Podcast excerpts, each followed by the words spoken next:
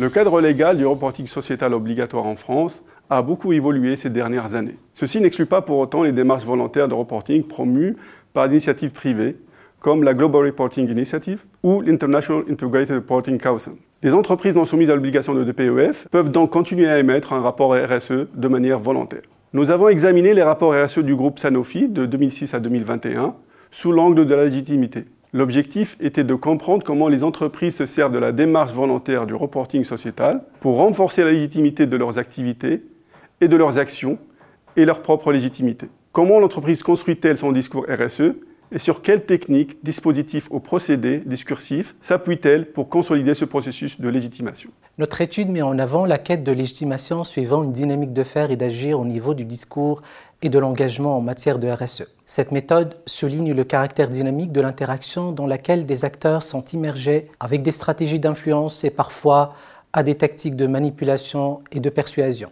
Le discours a recours à des arguments et met en avant des processus qui permettent de mettre en œuvre la crédibilité de l'énonciateur. Nous avons également mis en avant la volonté d'agir exprimée dans le discours par un ethos d'engagement. Le mot qui devient une action révèle alors toute la dimension de légitimité dont nos textes son sens et au discours son pouvoir stratégique. C'est un discours qui, en effet, il est performatif, mais aussi légitimateur. Il est essentiellement un acte de langage permettant de donner du sens à la RSE en satisfaisant les conditions propres à la légitimité au sens de la théorie des actes de langage. La légitimité peut être considérée comme un processus dynamique et circulaire qui s'appuie sur trois principaux déterminants la stratégie discursive, le reporting sociétal et la réalité actionnelle. La stratégie discursive permet quant à elle de mobiliser certains procédés tels que la surenchère ou la séduction qui ont pour but de transmettre aux parties prenantes un message capable d'obtenir leur adhésion et d'asseoir la légitimité. Quant au reporting sociétal,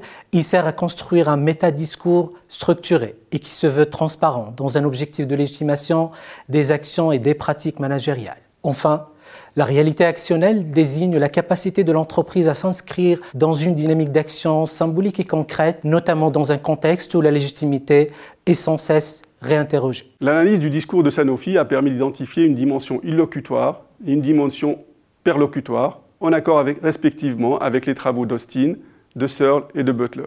Notre étude a également permis de distinguer trois formes de légitimité une légitimité spéculative, résultat de la production discursive, une légitimité procédurale ou normative reposant sur la conformité à un cadre légal structurant la communication en matière de stratégie RSE, et une légitimité pragmatique fondée sur la dynamique actionnelle et permettant une cohérence entre les dires et les actions. Cette typologie rejoint celle de Suchman sur la légitimité institutionnelle. Au plan managérial, qu'il soit volontaire ou obligatoire, les rapports RSE offrent la possibilité à l'entreprise d'asseoir sa légitimité et de gagner en crédibilité. Les dirigeants peuvent les voir comme une belle opportunité de communication et non comme une contrainte. Ce qui ne doit pas faire oublier les possibilités d'instrumentalisation, même si les récentes évolutions du cadre légal du reporting seraient plutôt de nature à limiter ce risque.